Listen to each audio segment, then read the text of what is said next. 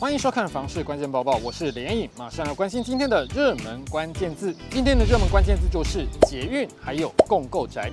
目前的房市虽然往下滑，但是还是有些案件能够维持一定的热度，比如说捷运的共购宅。永庆房产集团根据实价登录资料统计出双北市捷运共购宅的交易情形，结果交易量最高的捷运共购宅就是小碧潭站的美和市。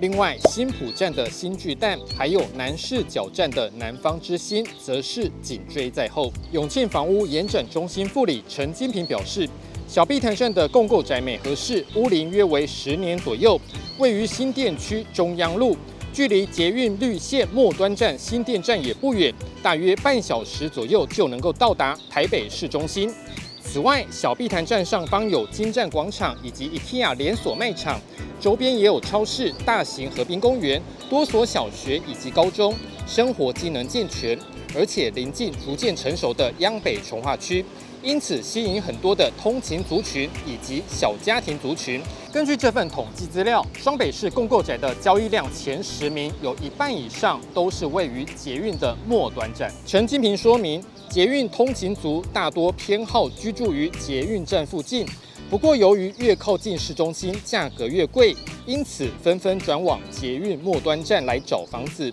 不过，捷运共构宅的优点也可能是缺点，像是捷运进站容易产生震动，也会有旅客出入比较复杂的问题。而且，捷运宅的单价普遍都比较高，坪数也普遍比较小，这方面消费者也都要注意。今天的精选新闻，我们持续来关心最近几的炒房有多严重呢？永庆房产集团统计财政部房地合一二点零相关数据发现，从二零二一年七月到二零二二年年底，遭到课征四十五趴重税的房市短期交易案件突破四点二万件，总获利高达三百三十四亿。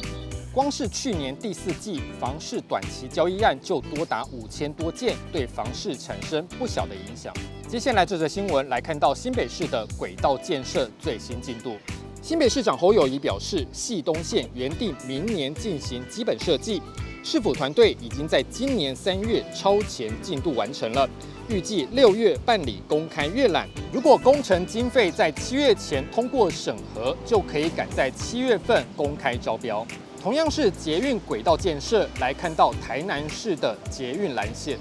台南捷运第一期蓝线综合规划，交通部已经完成初审，环境影响评估也进入环保署实质审查程序。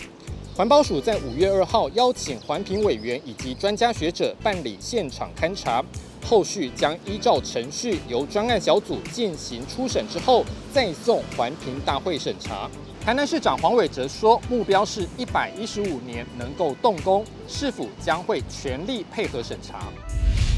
今天的买房卖房，我想问，有网友问到了继承房子之后的转卖问题。这位网友说，他们兄弟有三人，去年共同继承长辈的房子，今年打算卖掉，请问会要缴交房地合一税吗？